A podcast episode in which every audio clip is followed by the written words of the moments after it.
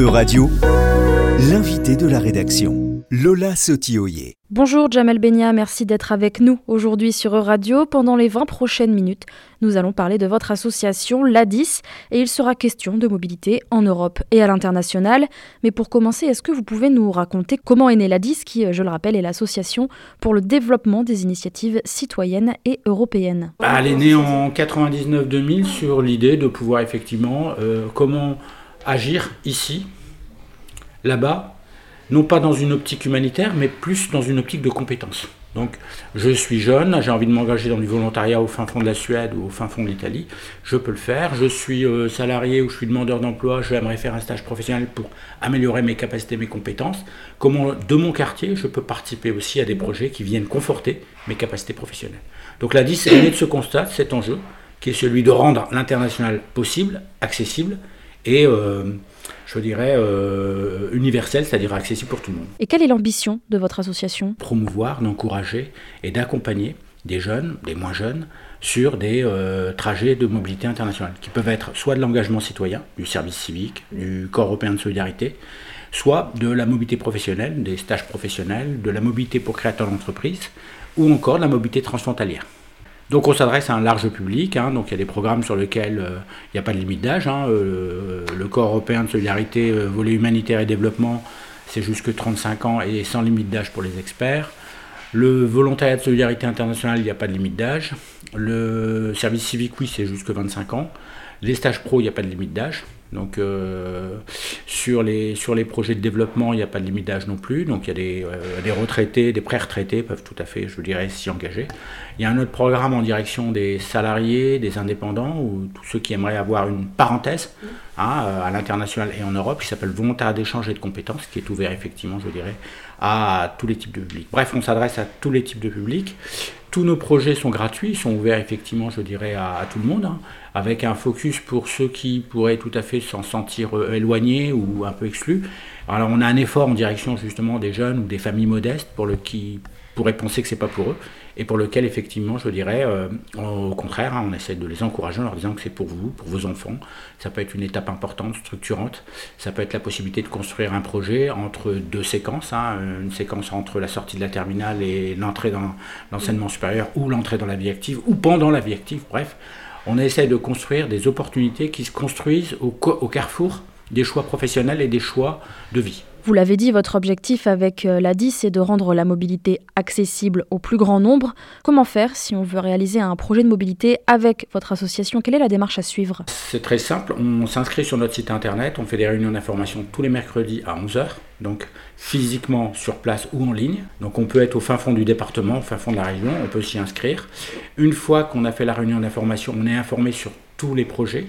Donc cette réunion d'information va expliquer les tenants et les aboutissants de comment partir avec la liste, comment on peut construire un projet. Si à la suite de la réunion d'information on est intéressé, on peut prendre un rendez-vous avec un chargé de projet qui va pouvoir les accompagner jusqu'à la finalisation. Donc on peut venir à la réunion d'information, se dire ok je prends l'info et revenir deux ans, trois ans après. On a plein de gens qui reviennent six mois, neuf mois après. Donc euh, l'idée c'est de rendre accessible ça. Une fois que les gens ont toute l'information, qui savent qu'effectivement, lorsqu'ils partiront sur un programme de mobilité, tout est pris en charge, donc euh, ça va demander aucun moyen financier. Donc c'est pour ça que pour les plus modestes, c'est intéressant, parce qu'effectivement, tout est pris en charge. Euh, et donc ça, c'est important pour les familles, c'est important pour euh, les jeunes, pour les moins jeunes, pour tous ceux qui pourraient à un moment donné entrevoir l'idée de pouvoir effectivement faire une mobilité. Tout ça est possible donc euh, sans qu'effectivement euh, la question, je dirais, des, moyens économiques se pose. Donc il n'y a pas de frais de dossier, il n'y a pas de frais d'inscription, tout est entièrement gratuit. Et euh, une fois qu'on a l'information, on peut prendre un rendez-vous pour, avoir, pour rencontrer un chargé de projet. Depuis les débuts de la 10, est-ce que vous avez une idée du nombre de personnes que vous avez pu accompagner dans leur projet de mobilité? On peut dire qu'on a accompagné depuis notre création à peu près, on a fait partir à peu près 5000, 6000 personnes en 15 ans donc dans le monde entier, hein, donc mm. euh, dans toute l'Europe. On a des jeunes qui sont plus jeunes aujourd'hui, mais qui, qui, ont pu trouver leur voie, qui occupent des fonctions. Il y en a qui sont dans la fonction publique, il y en a qui ont créé des entreprises, il y en a qui sont, euh, euh, il y en a qui sont partis s'installer dans d'autres pays, enfin bref, ou dans d'autres régions. tout ça va donner un coup d'accélérateur sur la capacité à se saisir d'un projet. Après, c'est en fonction des, des, des, envies, des besoins. Alors l'autre chose aussi, c'est que comme c'est accessible, tout le monde peut pouvoir se dire qu'à un moment donné, il peut le faire. Donc je peux venir, j'ai 21 ans, mais pas maintenant, et je reviens 4 ans après. donc il n'y a pas de pression du style c'est maintenant ou jamais. Donc ils peuvent tout à fait le faire. voilà. Donc je peux encourager tout le monde à venir à une réunion d'information. Bon, ça prend une heure, mais au moins on est informé. Hein, et après, on peut décider si on a envie de le faire ou pas. Et est-ce que vous assurez une forme de suivi avec les personnes qui partent en mobilité? Vous échangez avec eux? Vous avez des, retours de leur part? Quand ils partent, il ne suffit pas qu'ils partent. Hein, je dirais, euh, ils partent, ils sont accompagnés, ils reviennent, on fait un bilan. On travaille avec eux ensuite sur qu'est-ce qu'ils peuvent faire après. Il ne suffit pas de faire une mobilité, il faut que derrière cette mobilité, ben, ils puissent se dégager des perspectives. Donc on les travaille avant. Donc euh, ces perspectives peuvent être effectivement au retour de la mobilité. Je, ça peut être j'entame une autre étape de parcours, je refais une formation, je fais une formation, je crée une entreprise, j'entreprends dans l'économie sociale et solidaire, j'intègre la fonction publique, je recherche activement un emploi à travers un coaching euh, adapté, je vais m'installer dans un autre pays, quels sont les moyens financiers dont je peux disposer, parce que ben, j'ai beaucoup aimé euh, mon volontariat en Allemagne, je souhaite m'y installer. Voilà, quels sont les moyens financiers qui peuvent m'accompagner pour m'installer J'ai envie de m'installer au Québec et comment je fais pour pouvoir, euh, après ma mobilité au Québec, ben, m'y installer J'imagine également qu'en presque 25 années d'existence, vous avez pu tisser de nombreux liens avec d'autres partenaires en Europe ou dans le monde. Bah, il y a tout un réseau de partenaires avec lequel on travaille. Hein, donc, euh, euh, ce réseau-là bah, nous permet effectivement d'avoir des projets de qualité. Donc, chaque projet euh, est inscrit dans des logiques de qualité. Donc, ils ne partent pas n'importe où, n'importe comment. Ils rentrent dans des programmes qui sont eux-mêmes, comment dire ça, construits sur des labels de qualité. Donc, on ne peut pas partir comme ça. Mm. Lorsqu'on va faire un corps européen de solidarité en en Italie ou, en Égypte, le projet, le partenaire en Italie ou en Égypte, lui, il a aussi un label de qualité. Ce label de qualité, il est donné par l'Union européenne à, l'organisation coordinatrice, mhm. l'organisation d'accueil. Ce label de qualité garantit le fait que la structure répond aux standards de qualité en matière de gestion, en matière d'organisation, en matière de tutorat. Donc ça, c'est une garantie qui est donnée, qui permet effectivement de euh, sécuriser le fait que les projets sont de qualité. Ça n'enlève pas les difficultés, euh, on en rencontre toujours, hein, le jeune ne s'adapte pas, il a un problème avec son tuteur, mais ça, ça fait partie du mode de gestion. Et la qualité du partenariat, c'est pas uniquement quand tout va bien, c'est quand effectivement on arrive à gérer les difficultés. C'est dans les difficultés qu'on voit la qualité du partenariat. Donc vous voyez, c'est là où on voit quels sont les garde-fous qu'on a mis en œuvre, c'est là qu'on voit si le tutorat est efficace, c'est là qu'on voit si effectivement, je dirais, le volontaire ou le stagiaire, ben, il a le sentiment d'être écouté, ou si effectivement, je dirais, ben, il s'est pourvoyé, bref, c'est là où on le voit. Donc le tutorat, l'accompagnement sert aussi à gérer les difficultés. Mais c'est normal qu'il y ait des difficultés, parce que je veux dire, euh, c'est pas, euh, euh, ça se passe pas comme ça. Je veux dire, il faut, il faut lever les craintes, il faut lever, il faut lever les obstacles. Elles peuvent être personnelles, elles peuvent être culturelles, elles peuvent être linguistiques. donc il faut les lever. Donc, et on l'adapte volontaire personne par personne. Parmi les mobilités que vous proposez avec l'ADIS, il y a le Corps européen de solidarité. Qu'est-ce que c'est concrètement et surtout qu'est-ce qu'il différencie d'autres programmes qu'on connaît euh, parfois mieux, comme le programme Erasmus par exemple? Alors le Corps européen de solidarité par rapport à Erasmus, c'est que c'est du volontariat individuel. Donc c'est du volontariat. Dans Erasmus, aujourd'hui, vous avez des dynamiques d'échanges de jeunes qui sont collectives. C'est des échanges de jeunes. Ça peut être aussi de la mobilité des travailleurs de jeunesse. Hein. Donc tout le, tout le, focus jeunesse dynamique collective, on va la retrouver dans Erasmus. On va la retrouver à la fois sur la dimension dynamique collective des jeunes, échange de jeunes, euh, euh, groupe de solidarité autour des jeunes, etc. Et on va avoir aussi dans Erasmus toute la partie euh, expertise, formation, outils pédagogiques à travers les projets de partenariat. Dans le corps européen de solidarité, vous allez avoir la dynamique, deux types de dynamiques. Une dynamique de volontariat de groupe et une dynamique de volontariat individuel. Mais dans les deux cas, c'est du volontariat. Ça veut dire que c'est sur une durée longue, entre moyenne et longue. Donc, alors dans les échanges de jeunes, on va être plutôt sur des temps entre 6 jours et 21 jours sur un, sur un thème précis d'un groupe de jeunes qui l'été vont faire un échange sur le thème du développement durable. Alors que sur le volontariat, on va avoir un jeune qui va aller rejoindre un projet pendant 8 mois sur le thème du développement durable. Mais c'est son parcours à lui qui va être déterminant, qui va être caractéristique du corps européen de solidarité. Ce sont des dynamiques individuelles.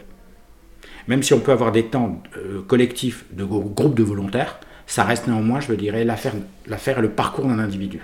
C'est ça qui fait le distinguo entre le corps européen de solidarité et euh, l'Erasmus. Mais de toute façon, avant le volontariat était dans l'Erasmus. Donc comme il y a eu la volonté de la Commission de créer un grand corps de volontariat, euh, mais les deux dynamiques, je dirais, sont, sont inter, sont interconnectés. Vous parliez il y a quelques instants, pour la première partie de cette interview, des difficultés qu'on peut rencontrer quand on part en mobilité.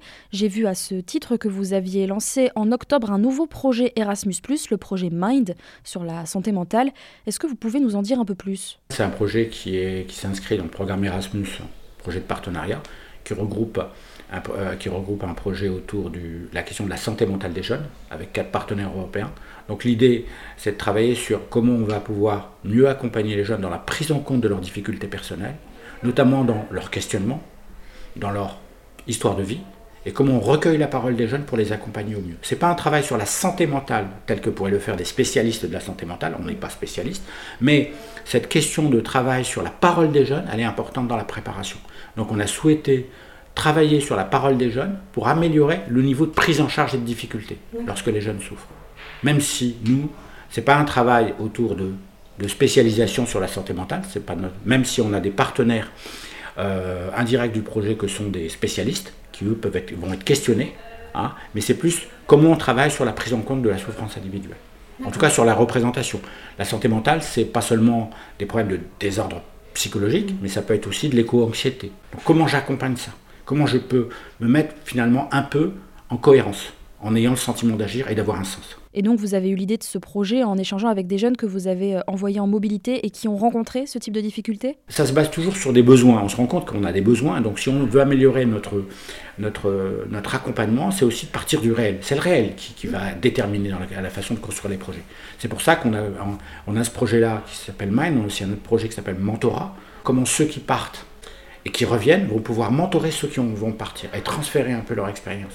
Donc sur une logique effectivement ben, de co-échange entre je suis parti, j'ai eu une expérience de 8 mois comme euh, volontaire au fin fond du Pérou et je veux bien mentorer quelqu'un qui va partir. Et comme ça, peut-être qu'en nous, on échange et on se dit effectivement, ben, euh, ben c'est comment on arrive effectivement à se dire, bah tiens, euh, il y a ça qu'il ne faut pas hésiter à prendre en compte, il y a ça, etc. Dans les préparations, c'est pas toujours vu, mais il faut, c'est important d'avoir une parole. Donc c'est la question de comment la parole va accompagner la préparation. Donc le mentorat, c'est un accompagnement qui vise à, non ni pas à rassurer, mais qui consiste à pouvoir se dire que celui qui est parti va donner des éléments sur comment mieux traverser les obstacles avant de partir. J'ai vu également que vous faisiez partie du réseau 3E euh, for Youth. Est-ce que vous pouvez nous en dire un peu plus sur ce réseau? Bah, C'est un réseau de partenaires européens avec lequel on a des, beaucoup de points communs.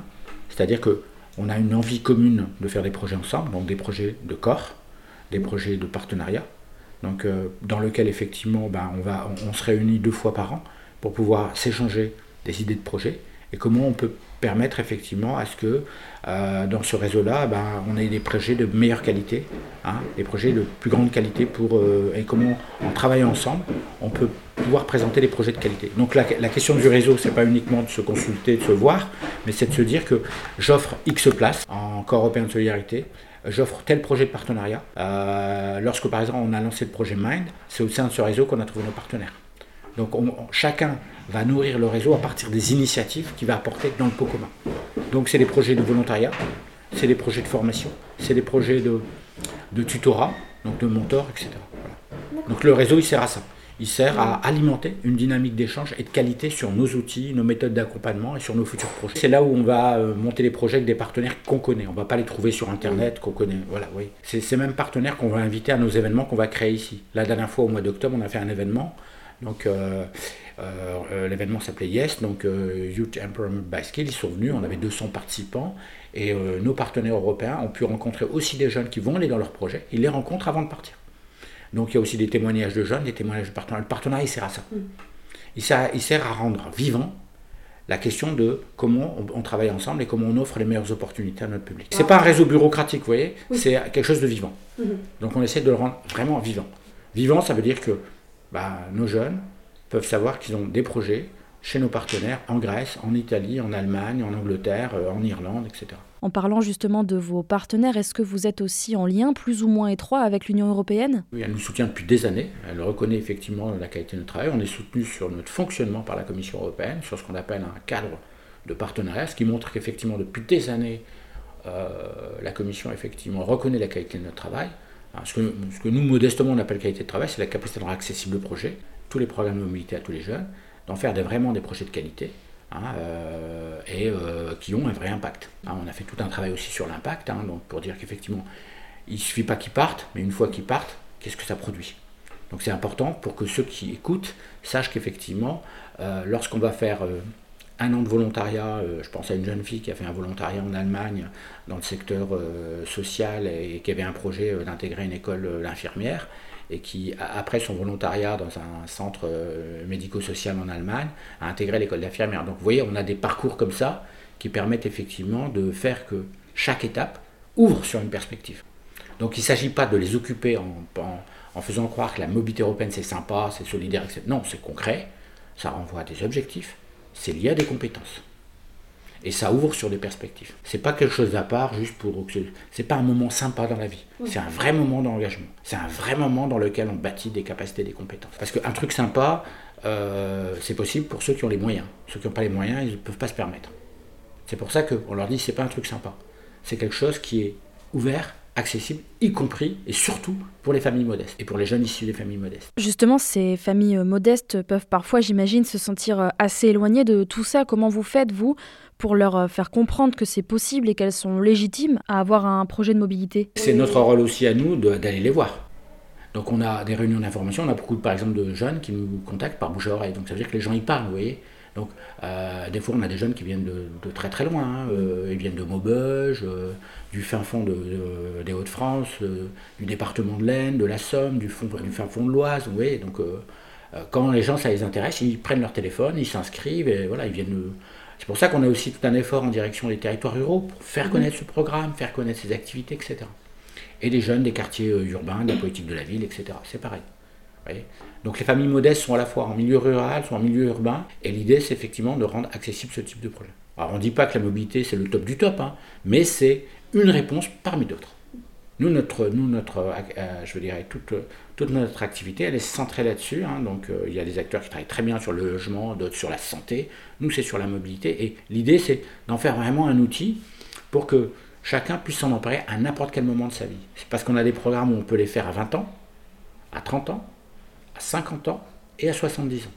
Donc il n'y a pas de limite. Et au-delà de l'accompagnement à la mobilité, qu'est-ce que vous faites d'autre avec l'ADIS Est-ce que vous organisez des événements, des conférences peut-être? Bah, Nous, ce qu'on fait, euh, nous, ce qu'on fait, c'est que on a des événements, bien, bien entendu. Ces événements, ils sont toujours corrélés aux activités que nous avons. Hein, donc, euh, euh, et ces, ces événements-là, ils viennent, par exemple, j'ai envie de dire, soit permettre de présenter nos projets, soit permettre de faire que des jeunes se rencontrent soit de faire connaître nos offres de mobilité, donc euh, à, des jeunes euh, ou des pas jeunes.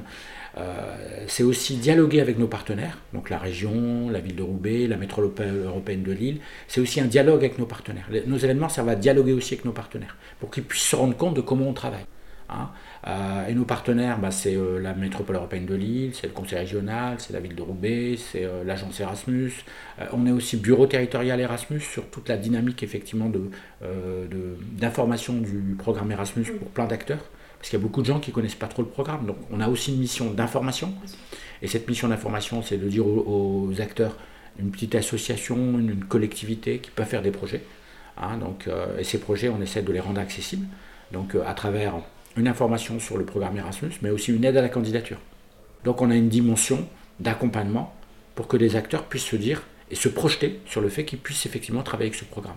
Pour en faire un outil, qu'on soit une association locale au fin fond de l'Islanois, qu'on soit une petite collectivité de taille moyenne, 1000 euh, habitants, etc., et dans lequel le service jeunesse peut s'en emparer, qu'on soit une grosse collectivité sur des projets plus ambitieux, ou qu'on soit euh, une petite entreprise de l'économie sociale et solidaire, et dans lequel on aimerait déposer un projet. Donc vous voyez, c'est un travail qui vise à rendre possible et accessible le programme pour en faire un instrument de la stratégie de chacune des organisations. Merci Jamel Benia, vous êtes, je le rappelle, le président de l'ADIS, l'Association pour le développement des initiatives citoyennes et européennes. Merci d'avoir pris le temps de répondre aux questions de radio. Euradio, l'invité de la rédaction.